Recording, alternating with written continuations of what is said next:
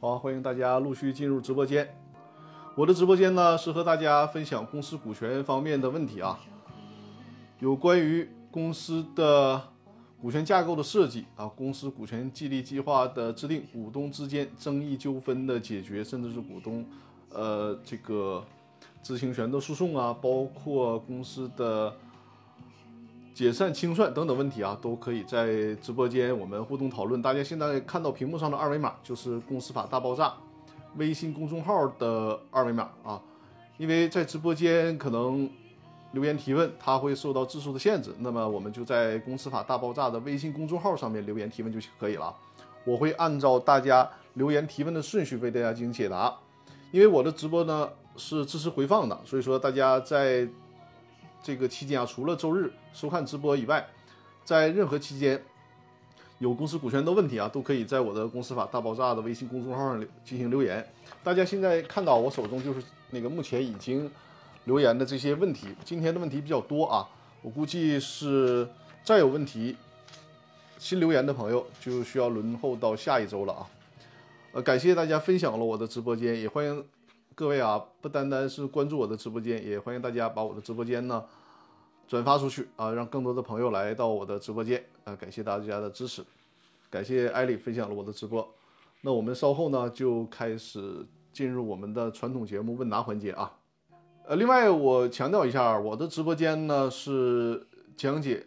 就是尤其我面面向的受众啊，是给我们的企业家朋友，就是尤其是非法律专业的企业家朋友啊。因此说呢，我尽可能的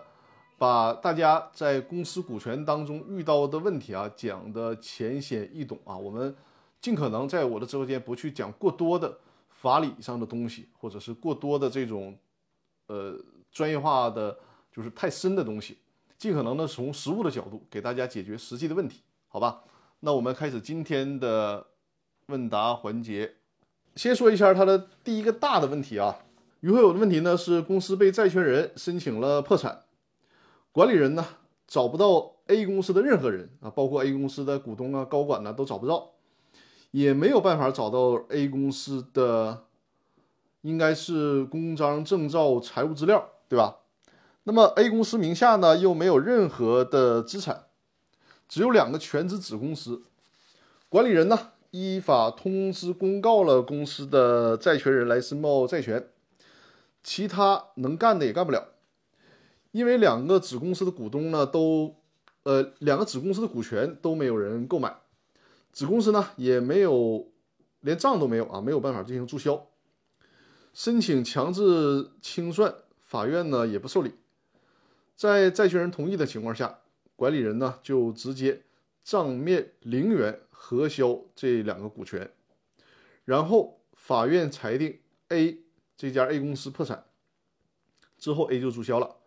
但是呢，工商登记那边两个子公司还存在着，只是注销了股东。那想问，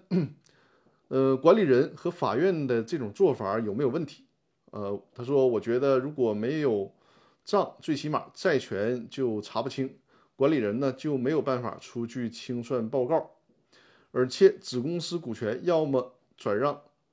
要么转让掉啊，要么把子公司注销掉，这样直接把股东注销掉，不符合公司法。法院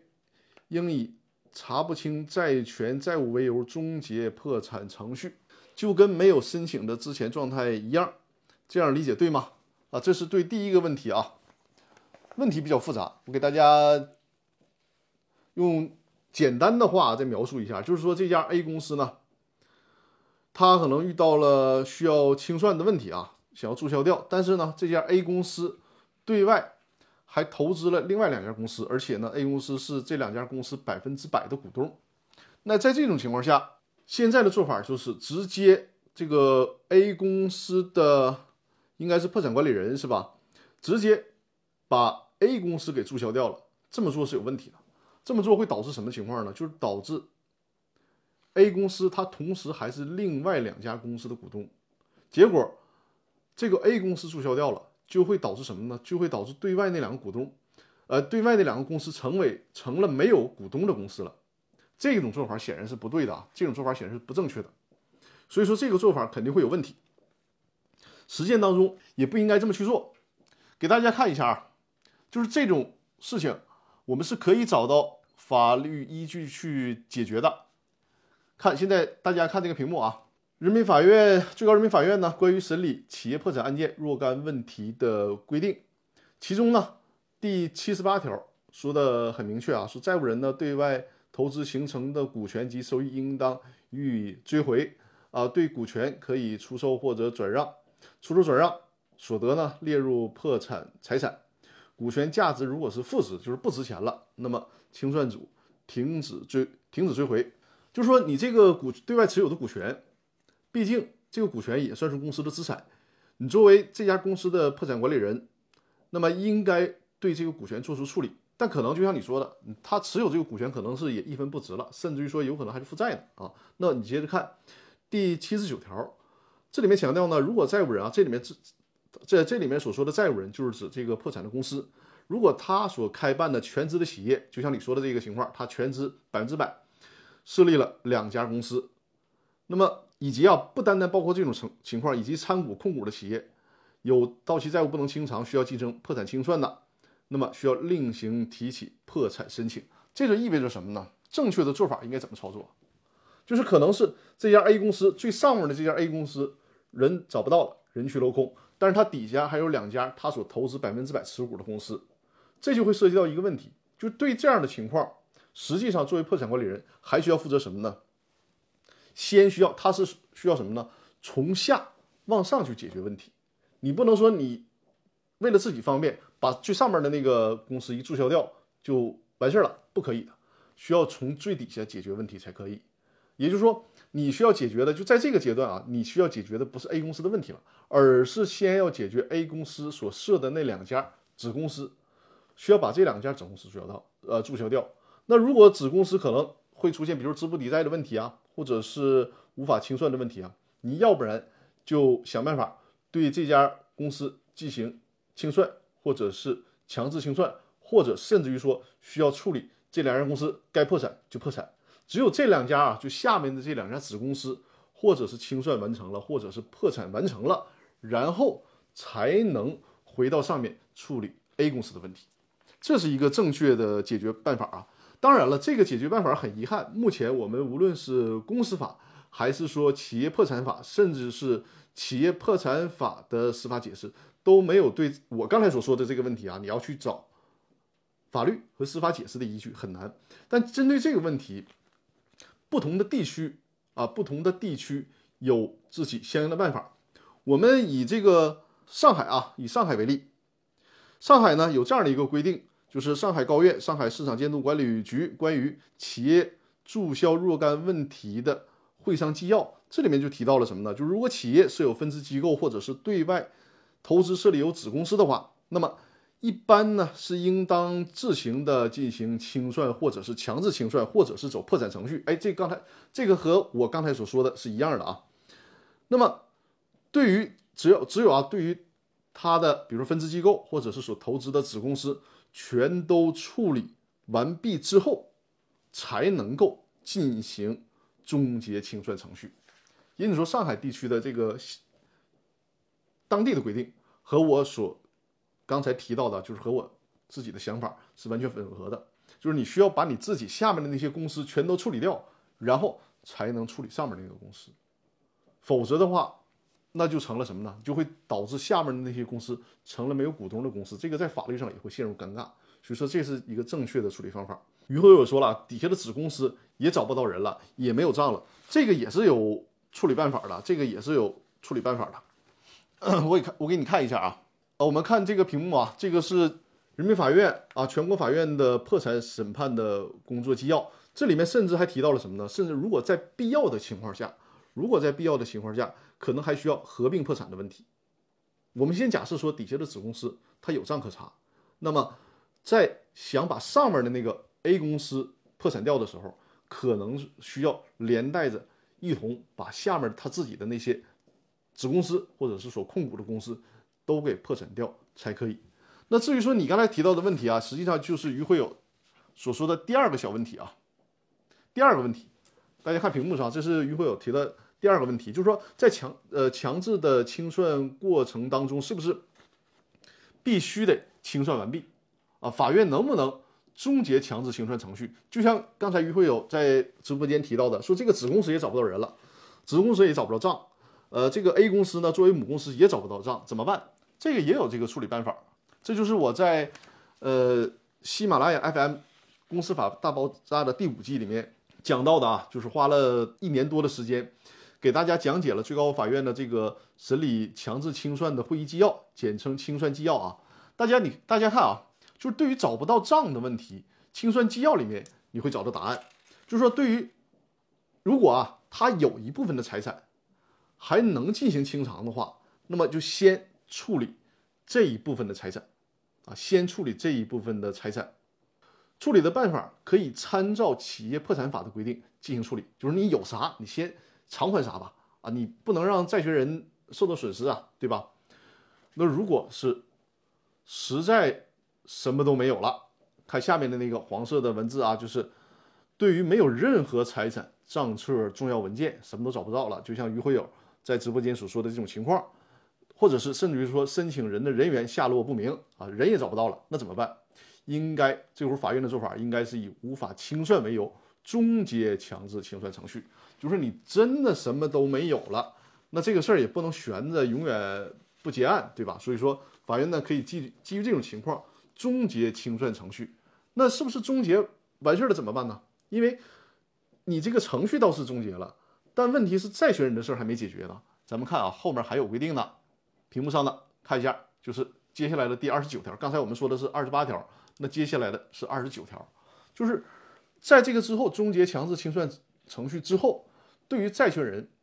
公司的债权人还应还应该有个交代啊，因为显然这种情况它不是债权人的过错，是作为公司人去楼空，甚至于说公司的高管、公司的股东都跑路了，怎么办？依据第二十九条，呃，可以要求被申请人，这里面的被申请人就是这次这个人去楼空的公司，可以要求这家公司的股东、董事、实际控制人等啊，因为他们是负有清算义务的，就本来这家公司的账册这些重要资料，你们应该是保管的。保管了之后，将来交给债权人进行正常的，比如说强制清算，比如说破产清算，因为没有这么做，那么可以追究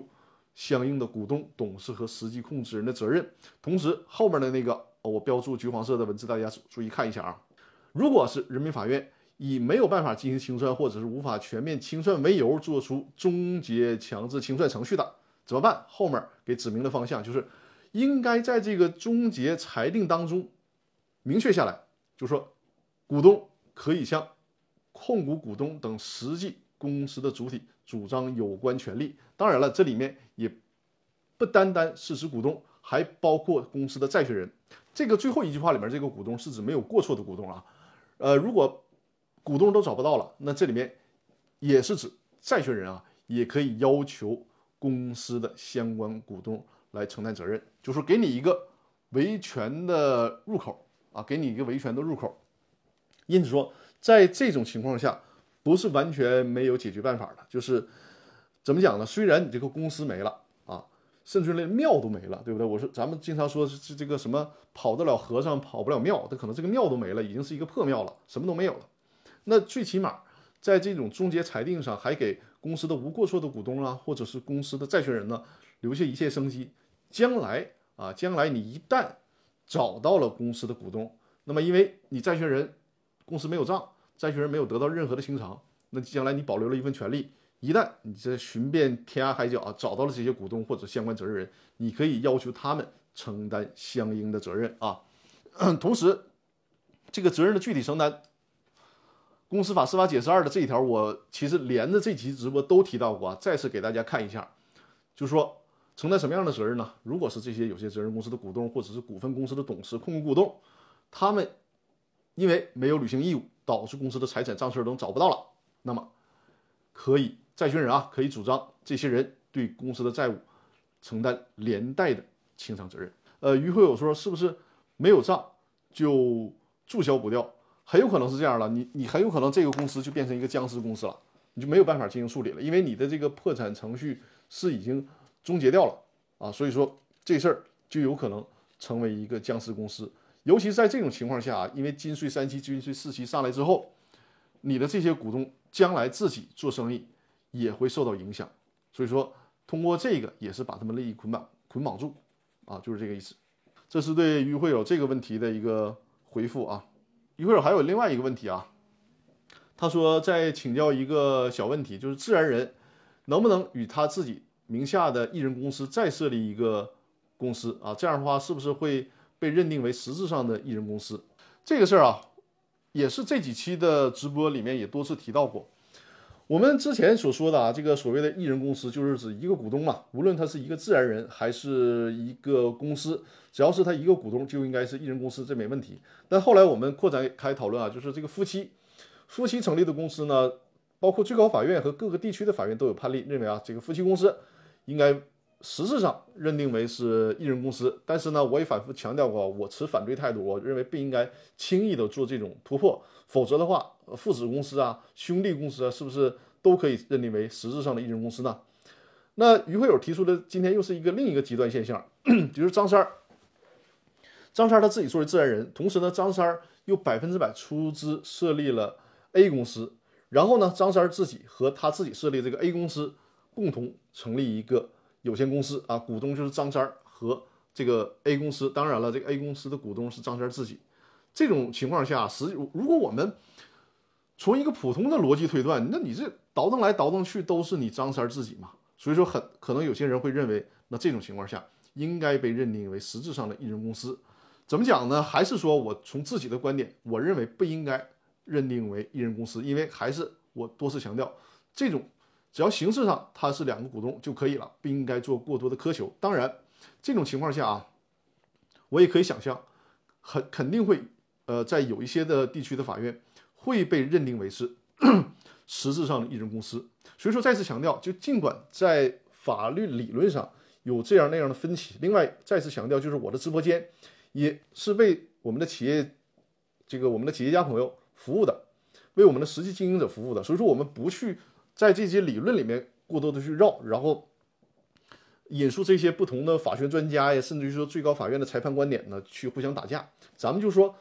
你不用管背后的法理是什么。只是记住，实务当中你不要这么操作就好了，因为你别管这个法理是正确的还是错误的，我们的企业企业家朋友你就记住一条，别给自己惹麻烦。就是你明明知道这么做，我就告诉你这么做在实践当中会有风险，所以说你就别怎么讲，就是很单纯的，然后自己设立一个艺人公司，然后自己在这个这个呃参股，别这么做就可以了，把这个坑规避掉。还是那句话。想成立两人以上的公司，而且是基本上呃没有什么争议的公司，很好解决，你别非得钻那个牛角尖儿。所以说，我们从实物来来讲啊，不去争论那些理论的问题，就是这种情况不建议这么操作啊。企业家朋友记住这一点就可以了，不建议这么操作。就是你一个人设立一个艺人公司，然后你再和这个艺人公司成立一个普通公司，不建议这么操作啊，不建议你这么操作，你就记住这个问题就可以了。好。呃，那咱们看下一个问题啊。他说呢，呃，张律师你好，请教以下问题啊。接下来他的问题是呢，说有限公司的资本公积金是不是可以转为注册资本？如果转为注册资本，该部分如何处理？股东按照原认缴出资作为其实缴出资额吗？啊，这个法条我没给我给你投上去啊，就是你看，呃，公司法的第一百六十八条，就这个问题呢。呃，我们在公司法的第一百六十八条就会找到答案啊，就是这个资本公积它的用途呢，是为了可以弥补公司的亏损，扩大公司的生产经营，或者是转增资本。所以说转增资本肯定没有问题的。那接下来怎么做呢？就是大家可能会存在这种情况，比如说啊，公司呢有张三、李四、王五三个股东，那这个注册资本啊，就是资本公积谁带进来了呢？可能是张三带进来的这个资本公积，比如说张三他持股是。百分之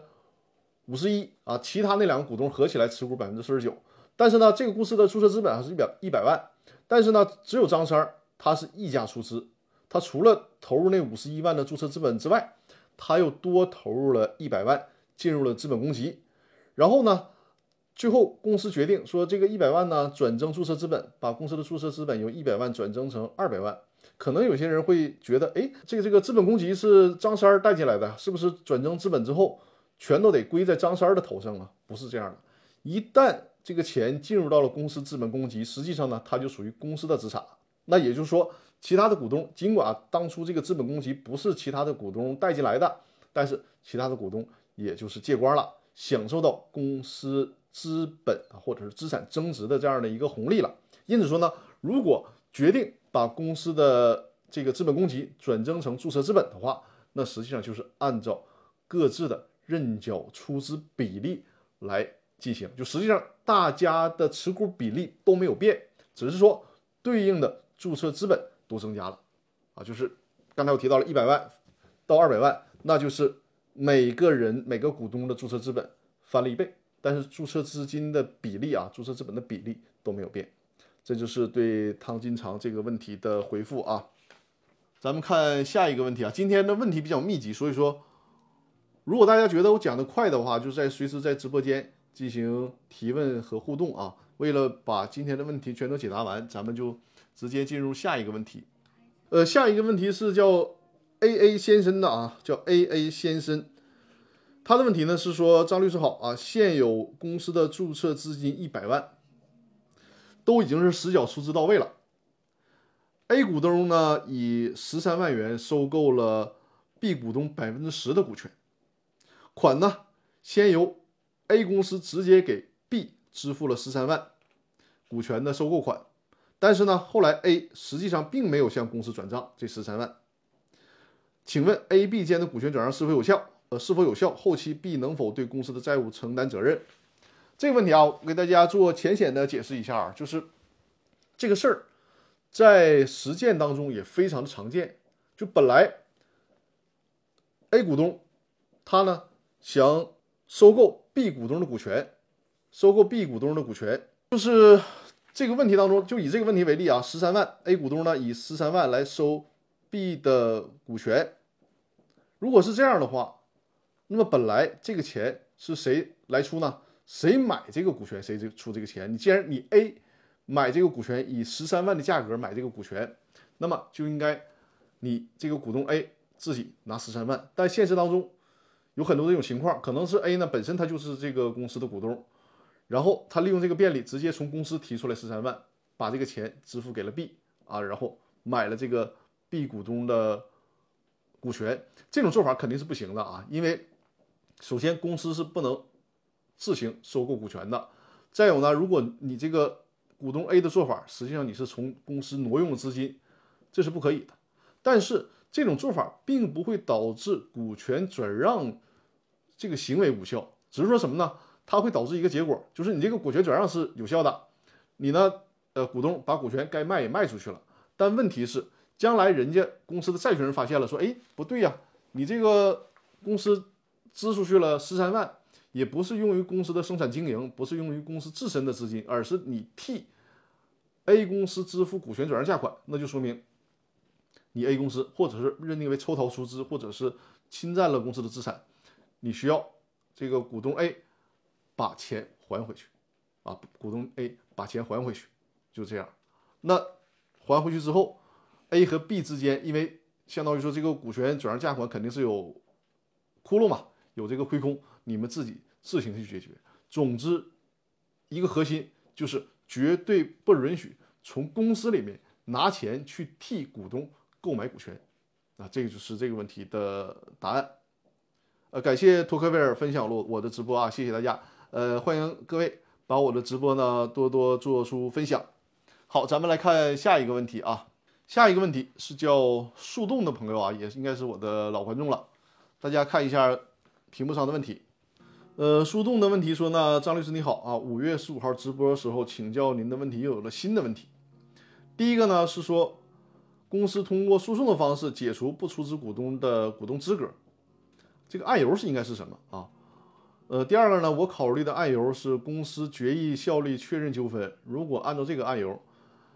原被告应该原被告应该是谁啊？而且呢，他经过查询，就是案号。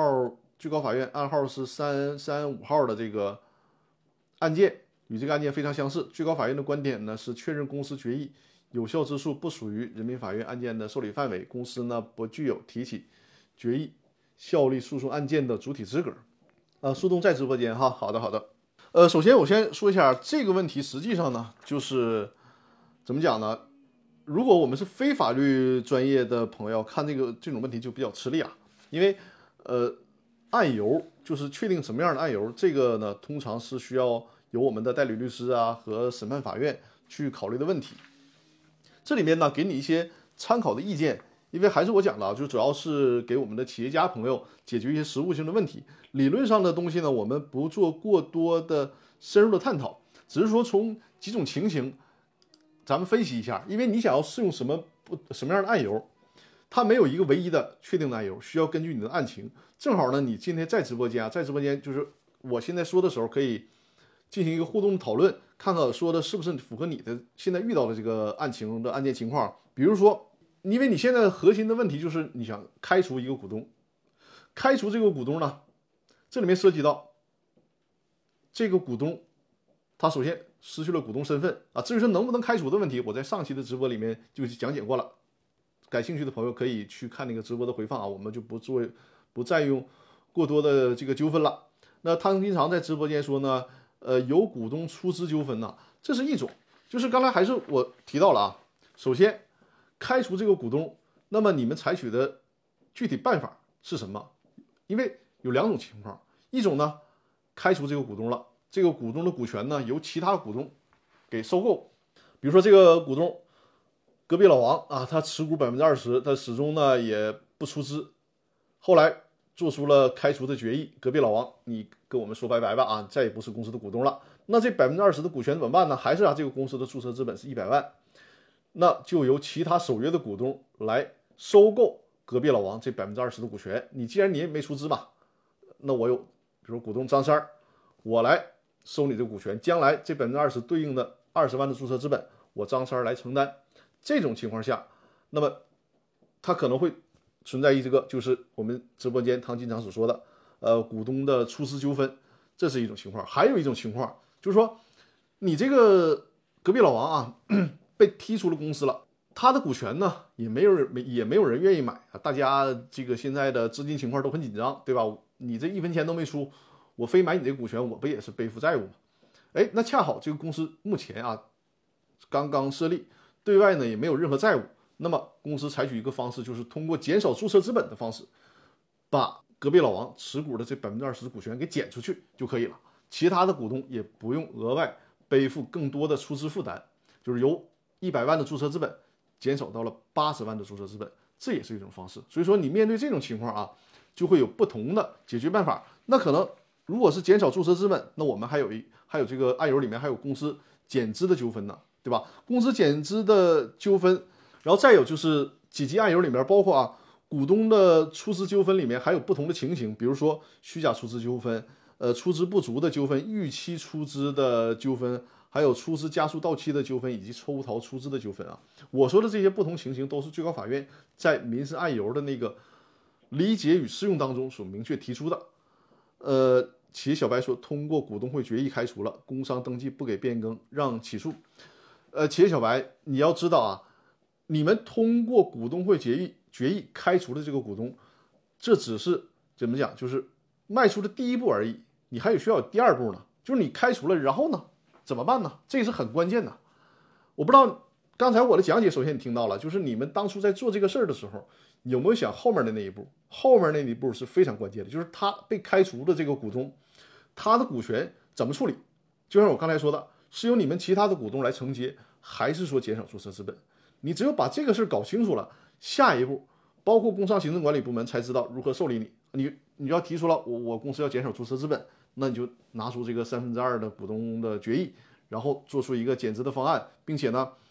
履行减资的程序程序啊，就是公司编制这个资产负债表啊等等这些相关资料，同时呢，需要通知债权人，经得债权人同意，或者说很你这个很幸运，公司没有债权人，那么你可以顺利的进行减资程序。如果是他的股权被别人收掉了，那么你需要在工商行政管理部门办理这个股权转让啊、股东变更的这个手续。所以说，正好企业小白，呃，就是我们提问的叫树洞的这个朋友啊，你在直播间这个问题呢，我也希望正好你在直播间跟我们进行互动探讨一下。就是你现在企业遇到这个情况，我说的下一步你们是怎么考虑的，或者说有没有考虑到这个问题？就是下一步开除了，然后怎么处理这个股权啊？这个可以等你一下，然后你在直播间回复一下啊。呃，如果文字多的话也没关系啊，就在我的公司法大爆炸的微信公众号里面回复就可以啊。正好利利用这个机会，我再把微信公众号的那个二维码展示给大家看一下啊。呃，其实小白就是你可以在我的直播间进行回复啊，然后也可以在微信公众号里面进行回复。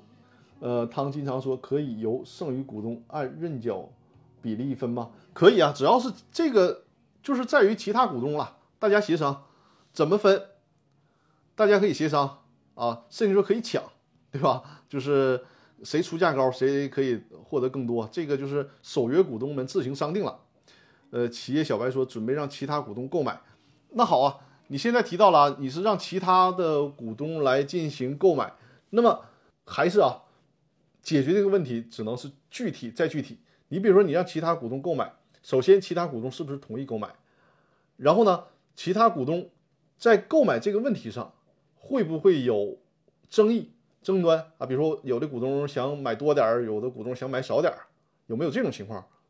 这都是需要你考虑的问题啊。假设说其他股东都同意购买了，大家就是怎么分配啊，按什么比例啊，也没有争议，那这个事儿我认为啊就好解决了。那无非就是到工商行政管理部门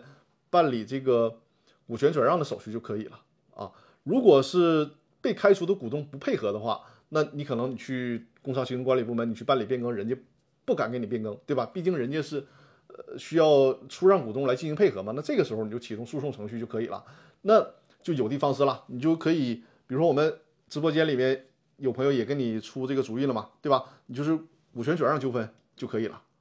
实际上，因为你这个本质就是股权转让嘛，对吧？对，所以说你可以啊，小白说这个没问没问题，其他股东也没问题。那对，那就是我们说的最后一步了，就是我猜想是这个被开除的股东他是不肯配合的，那么你就通过法院诉讼来进行解决啊，或者是股东资格的确认纠纷，或者是股权转让的纠纷都可以。你可能会怀疑说，哎，你看这个股权转让的纠纷会不会有问题啊？因为对方那个被开除的股东是不同意转让的，实际上也没有问题，因为什么？这个同意与否是通过大家事先所制定的，或者是公司章程，或者是股东协议所约定的。所以说，在那个时候，大家就已经对这个意思表示做出了一致了，无非大家是按照公司章程啊，或者是股东协议的约定来进行处置这个股权啊。所以你这几个案由啊，股权转让纠纷。和这个股东资格确认纠纷都可以进行尝试啊，只要是就是实际上我们在具体办案的过程当中，案由它只是一个参考啊，它不会说哎，因为你案由你这案由提错了，我导致你败诉，不是的，你需要你就是你这个不要过多的纠结于案由，而是什么呢？你要把最核心的问题，你这个法律的最中心的焦点交代明白，让法院听清楚，把你的诉求说明白，把你的依据。陈述的非常清楚，这就是最核心的问题就可以了啊，好吧，这是对这个问题的回复啊。呃，苏栋，你还有什么不清楚的？呃，随时在直播间留言互动，我们进行交流啊。我们看苏栋提的下一个问题啊，甲、乙、丙三个合伙人开了一家足疗店，丙呢担任会计。呃，经营过程当中，丙呢通过收入不入账等方式。就是我们所说的，可能是搞体外循环啊，比如说这个足疗店，在前台上的那个收款的二维码，不放合伙企业或者是大家指定的那个收款账户，而是放丙个人的收款账户的二维码，侵吞了六万多块钱，那甲乙应该如何维护自己的权益？那这个维护权益的方法，就可以参考我以前所提到过的那个公司股东维护权益的方法。就是从民事的角度，因为这个丙它肯定是一种侵权嘛，对吧？你可以要求他向其他股东返还这个财产，甚至于说因此造成的损失要求赔偿。那从刑事的角度，他的这种行为应该是构成职务侵占的啊，也可以考虑在这一方面，因为职务侵占六万元是就够，它足够起刑点的，这个足够起刑点的。因此说，你可以通过这两个角度去进行诉讼维权啊，这是对。树洞的这个问题的一个回复啊。我们看今天啊，就是目前在直播之前留言的最后一个问题啊。呃，最后一个问题，这位朋友问呢，说一个国有事业单位以知识产权投资入股一个 A 有限公司，知识产权评估作价七百万，占股权比例呢是百分之三十，但是呢，知识产权没有登记转让给 A 公司。现在呢，国有事业单位想要退股，能通过定向减资的方式退出吗？还是说只能公开股权交易转让股权？怎么退出最简单？啊，这个问题我再给大家简单的复述一下啊，就是说这有这么一家呃国有的企事业单位，那这里面啊，因为他这个问题提到国有，可能会涉及到国有资产的问题。入股了一家 A 公司，用这个知识产权作价七百万，但问题是呢，这个因为你你要用知识产权作价出资，这个知识产权就需要过户到目标公司名下才可以，需要过户到目标目标公司名下才可以啊。但是呢，还没有进行过户呢，后来就想退出了啊，不想干了，而且是想通过减资的方式退出。啊，他说说是想通过减资的退出，有两种有两种选择，一种减资，一种是呢是转让。这里面他为什么提到了说需要公开交易呢？因为这里面它涉及到国有资产的问题啊，因为涉及到国有资产的问题，所以说就不能像普通的民营企业那样，我想转让，哎，我看张三好，或者是看李四好，我就转让，不是这样的，那就需要通过招拍挂程序、公开招标拍卖的方式来进行转让了。那你想通过减少注册资本的方式呢？固然是好，但是它有个前提条件，就是或者是你公司这家公司啊，对外压根就没有债权债务，或者是呢这家公司的债权人大家都同意，只有这样才可以。否则的话，因为减资肯定是最简单，你不用经过招拍挂嘛。但问题是，你这种条件符不符合？如果不符合的话，那你就只能通过转让的方式来进行退出了。转让的方式退出，那因为你涉及到国有资产的问题，尽管你还没有实际出资。大家可能会认为啊，说你看你这个国有资产，你都没有实际出资，对吧？那就零这个零元转让不就完了吗？你你也没损失啥。但大家可别想的这么简单啊。首先，没有实际出资，可能会因为人家不是说恶意的不实际出资，就是认缴，大家都是认缴出资嘛，出资期限还没有到。但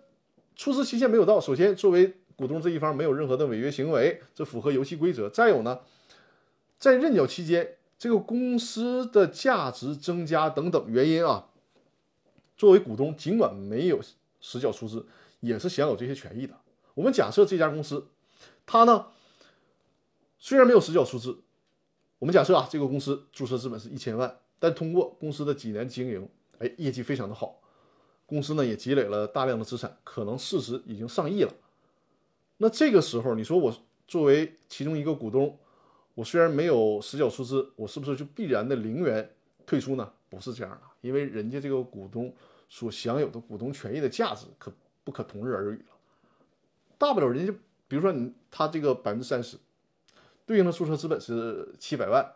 那现在这百分之三十的股权价值可能已经高达三个亿了。那人家大不了履行七百万的出资义务，就享有三个亿的这个股权的实际价值了。对吧？所以说，在这种情况下啊，你要说零元退出，肯定按照这个逻辑是损害了国有资产利益的。所以说，在这种情况下是需要招拍挂的，就这个逻辑是说得通的。啊，这是对这位朋友这个问题的一个回复啊。好，我再看一下微信公众号后台还有没有新的提问啊？这个事先的提问呢都已经回答完了。嗯，好，没有新的问题啊。呃，企业小白说，就之前的那个问题，说合伙企业 其中有合伙人侵占了资产，然后说呢，公安不受理。呃，这个事儿啊，我咱们也在直播间也不是一次两次提到这个问题了，就职务侵占的问题，在目前这个罪名在全国 立案可能都会存在问题，立案都会存在问题，这个没有办法啊，还是说主张你尽可能的去争取。至于说民事起诉。民事起诉，你说民事起诉，你说证据不足，那这个就没有办法了，因为民事案件谁主张谁举证，你不能到了法院说张三啊，我怀疑他侵占了我们六万块钱，那法官说你有没有证据啊？完你说我没证据，但我拍着胸脯说他肯定侵占了六万，你这种情况下法院是没有给没有办法给你判的。民事案件是谁谁主张谁举证啊？刑事案件呢，可能是你提供了线索，然后那个就是公安部门他们沿着你这个线索去进行那个侦查。这倒是有可能，但民事案件你既然没有证据，你只说怀疑人家，这就不行了。因此说这种情况啊，我们合伙做生意的时候，无论是做有限公司啊，还是做合伙企业啊，事先权力架构的搭建，呃，权力架构的搭建，呃，包括这个实际当中双方的制约，都是需要上手段的。首先，你们的协议需要约定的很清楚，协议约定清楚，这个多说一个，比如说。刚才我们提到合伙企业这个饼啊，他私自从合伙企业收账的时候拿走了多少多少钱？那可能你能不能在合作之初给他下一个任务？既然企业你来管理，那你需要给我们做出一个业绩承诺，对吧？达到了这个业绩承诺，我公司或者我合伙企业给你奖励；如果达不到，甚至说甚至于说大家形成对赌达不到，你可能需要对其他的合伙人进行赔偿。那如果有这种情况的话，在一定额度范围之内，他就不存在着自己去私吞这个财产的问题了。那因为他私吞了，他还需要按照约定进行赔偿。还有呢，就是我给我的客户啊，也是做类似做餐饮的客户，就是除了协议之外，还需要想一些切实解决问题的办法。比如说，你最简单，你在这个足疗店的前台安装是安装这个摄像头，对吧？安装这个摄像头，就是是不是有私自收款的情况？一个是说，你可能摄像头能判断出这个二维码展示。是不是企业的二维码？再有一个呢，就是他通过摄像头判断流水。你比如说，你你现在这个客流量，一个月的收收入啊，应该是二十万，结果我现在一个月收入十万，显然这里面就会存在问题了，对吧？就是他通过一些协议的约束以及实际实操当中的一些商业判断和商业手段，是可以在一定程度上解决这个问题的。因此说呢，我们很多的问题需要事先防范啊，事先防范。你要事后的话维权，确实是会会存在着。非常大的困难啊！这是对以上这些问题的回复啊啊！这说着说着，我们的直播时间又快接近尾声了啊！我们还是回过头来看一下啊，就是我们的公司法大爆炸的课程，再给大家推一下。因为这段时间好多朋友订阅了这个课程的啊，还是扫描这个二维码可以购买公司法大爆炸视频精品课的课程啊！现在大家看到屏幕上的就是这个视频课的。公司法大爆炸视频精品课的啊课程的章节，同时呢，扫描这个二维码，还可以购买包括如何注销公司的课程，以及呢电子商务法的课程。再有就是上周所推的这个单独的这个课程啊，呃，融资法律风险防范及失败案例的解析。这个课程呢，在我的喜马拉雅 FM 上，这个课程卖的是。非常好的啊，很多人购买了这个课程。大家现在看到这个二维码是在小额通上直接购买，就在这个两个平台你任选其一啊，购买就行了。如果你在喜马拉雅上购买了，你就不用在这儿购买了啊。如果是没有在喜马拉雅上购买，那就可以在这里面进行购买。这个通过四个案例给大家讲解的融资法律风险防范及失败案例的解析。再有就是强调一下，因为六月份了嘛，估计很多地区啊。包括我们辽宁省范围之内很多的地方，呃，防疫政策已经取得了比较好的一个成果。估计下半年开始，我们可以开展一些对外的活动了。所以说啊，我们股东圆桌派这个议程就再次提了出来，欢迎大家报名啊！如果是喜马拉雅 FM 的朋友，即便是你看不到屏幕上的二维码，你在我的公司法大爆炸微信公众号里面回复“股东圆桌派”。回复“股东圆桌派”五个字，也可以看到报名的链接啊。就是全国各地的朋友，只要是有想和我，包括和人力资源的专家郎老师这种线下见面的需求，都可以直接在这个二维码当中报名。然后我们会根据每个城市啊，比如说这个城市报名的人比较集中，我们会优先安排在这个城市搞我们线下的股东圆桌派的活动。股东圆桌派呢，它的活动形式就是。选一个城市，然后我们找一家咖啡厅啊，或者是茶社，邀请三五个人啊，这个人数是有严格限制的，不会超过五个人。我们就公司股权的问题，包括绩效管理的问题，进行一个线下的互动交流，很私密的这种交流。呃，之前我们在济南，包括在日照搞的这个活动效果非常好啊。我们现在的计划就是，呃，包括山东的青岛，包括上海，呃，上海一旦解封恢复了之后，防疫政策允许，我们会在上海，因为上海报名的情况已经比较集中了，我们会优先在上海。搞这个股东援助派，其他城市的朋友啊，如果需求比较集中，也是后续下半年会陆续安排这个活动。好，那我们今天的直播呢，基本上就到这里了啊。我的直播是每周日晚上的八点啊，每周日晚上的八点。首先下周日呢是端午节，另外我下周日晚上需要赶到哈尔滨，因为下周的呃就是大下周的周一。在哈尔滨有开厅，所以说我们下周日啊，下周日的直播暂停一周，下周日的直播暂停一周，原因就是一个是它是端午节的小长假，再一个呢就是我当天晚上就是呃五月五号当天晚上呢需要去哈尔滨，就是这个特殊情况跟大家说一下，下周日的直播是暂停的。呃，艾丽说祝张律师开庭顺利，谢谢谢谢。宇宙上想啊，宇宙上想上线了是吧？好的，知道了，谢谢张律师，下次见。好的，呃，宇宙上想说晚安。好的，晚安，谢谢各位。托克维尔说：“端午节快乐，祝张律师一切顺利，也祝大家一切顺利啊，工作顺利，一切顺利，尤其是健健康康、安安全全的是最好的。呃，祝大家能有一个愉快的端午假期啊！提前祝大家端午节快乐，好吧？谢谢大家。我们六月十二号，六月十号，刚才我把那个 月份说错了，就是六月五号，六月五号那个星期日呢停播一周，然后六月十二号恢复直播啊。”感谢宇宙畅想的送出的礼物，谢谢大家。我们六月十二号，也就是周日晚上八点再见。谢谢各位，谢谢，提前祝大家端午节快乐，感谢大家。